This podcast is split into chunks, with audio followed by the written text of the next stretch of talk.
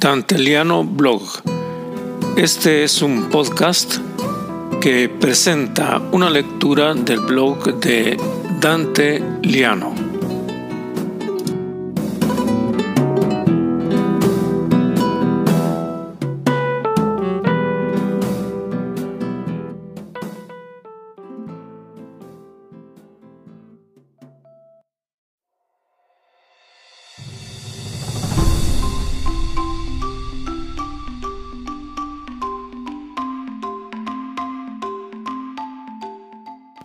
Soy Dante Liano y les presento el blog Fangio en San Andrés.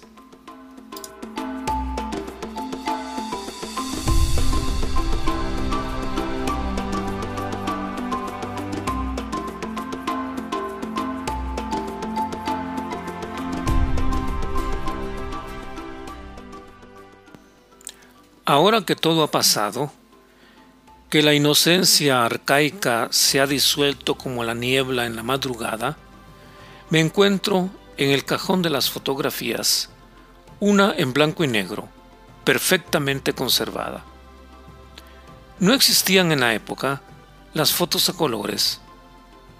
Muestra un automóvil de carreras, apenas borroso por la velocidad, pero que parece un cohete suspendido sobre la Panamericana congelado, fijo en sus 130 kilómetros por hora.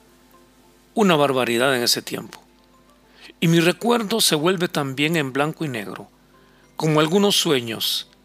La gente haciendo valla a lo largo de la carretera, rostros desvaídos de gente que ya no está, las nubes gordas y redondas, el cielo negro, el azul profundo del altiplano, altos pinos terrestres donde ahora hay condominios como cajas de fósforos, el mercado atestado de basura, los buses de la terminal apestando el aire.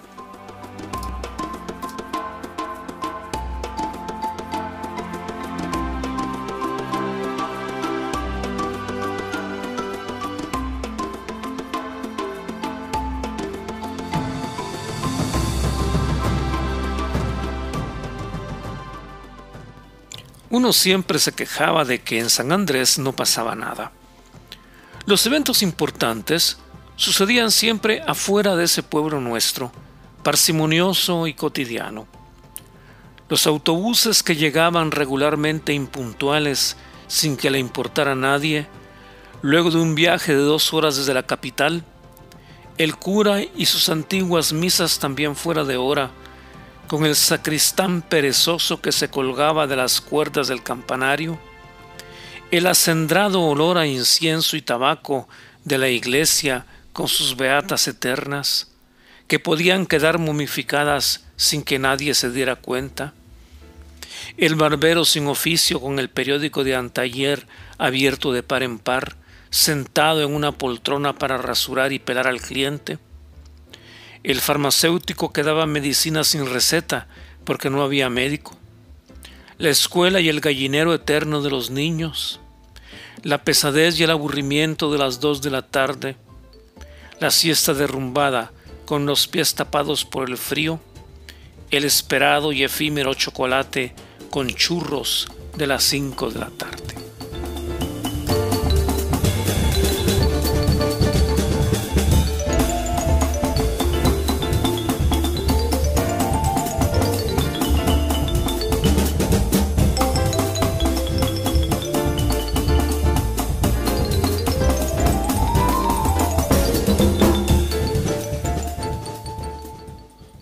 Por eso, cuando llegó el imparcial con la noticia, todos se alborotaron. ¿Quién la leyó primero? Resulta más fácil decir quién la leyó por último. Quizá el primero fue el chofer de un autobús que traía el periódico desde la capital. No lo podríamos jurar, porque a lo mejor el muchacho era analfabeto, como la mayoría de los choferes.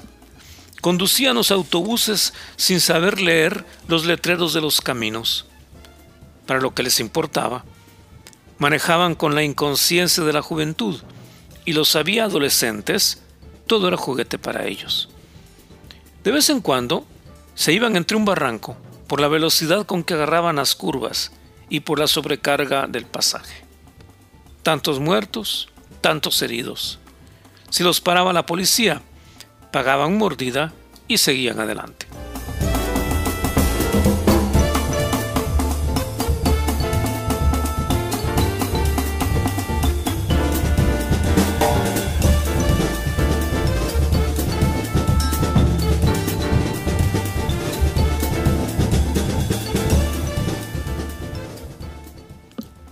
Los responsables de la difusión de la noticia fueron tres, el barbero, el farmacéutico y el cura. Eran los tres puestos de emisión de novedades del pueblo. Cualquier cosa que pasa, pasa por aquí, decía el barbero, sin darse cuenta que el cura custodiaba con fatiga algunos secretos indecibles. No me cuesta decir misa, afirmaba el ensotanado.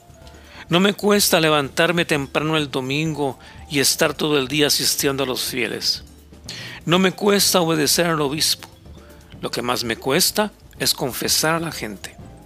Después de dos horas de oír inmundicias, me siento sucio. También el farmacéutico conocía las intimidades de la gente. Ya sabía que cuando un cliente estaba cerca de la puerta, esperando que se vaciara la farmacia, alguna enfermedad venérea estaba en camino. El único que recogía puro chisme era el barbero.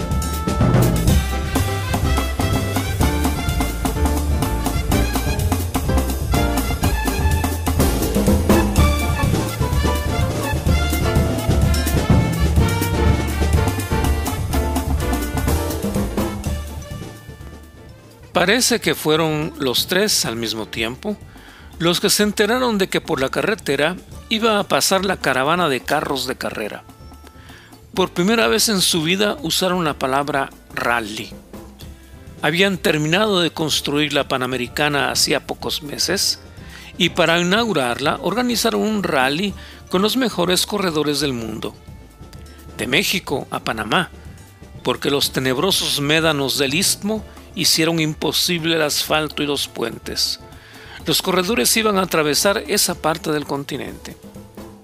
Luego se subirían a un ferry e iban a seguir por Colombia hasta la Tierra del Fuego.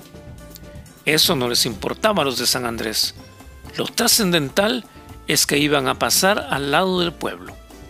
Bueno, eso no era lo mejor. Lo mejor era que competía Juan Manuel Fangio, el ídolo de toda América. La noticia se regó por todo el pueblo. Fangio va a pasar por San Andrés. No exagere, compa, va a pasar al lado, como si pasara en medio.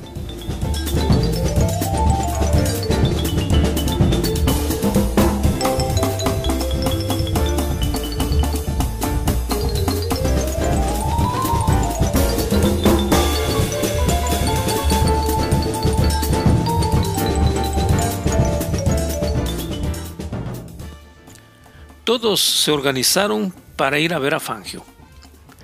Calculan que pasará el martes hacia las 10 de la mañana, dijeron.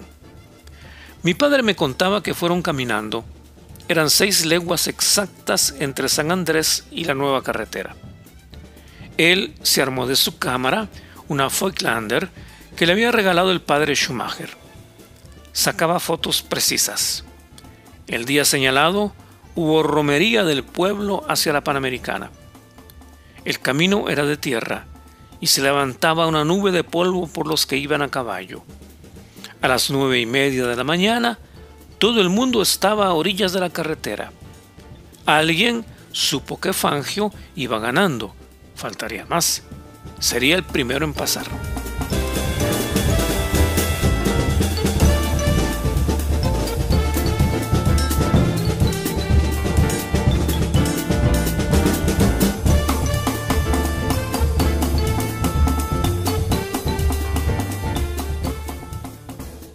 A las 10 no había pasado nadie. La gente comenzó a abrir las cestas con sándwiches, los chuchitos, los tamalitos de cambray, acompañados de café con termos y para los señores piquete de brandy español. Como a las once y media llegó el telegrafista con noticias frescas.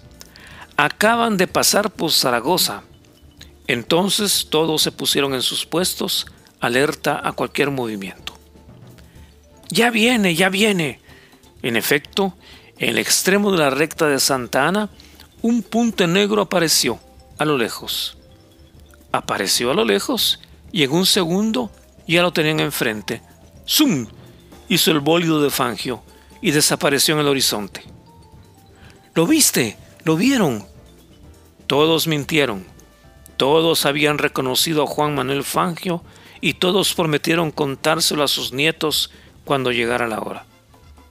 Mi padre hizo una fotografía de ese instante y ahora yo veo a Fangio congelado en el tiempo, en riguroso blanco y negro, y me pregunto si soy el único que realmente lo ha visto, porque la gente del pueblo se quedó con su raudo fantasma y la satisfacción de haber entrado en la historia.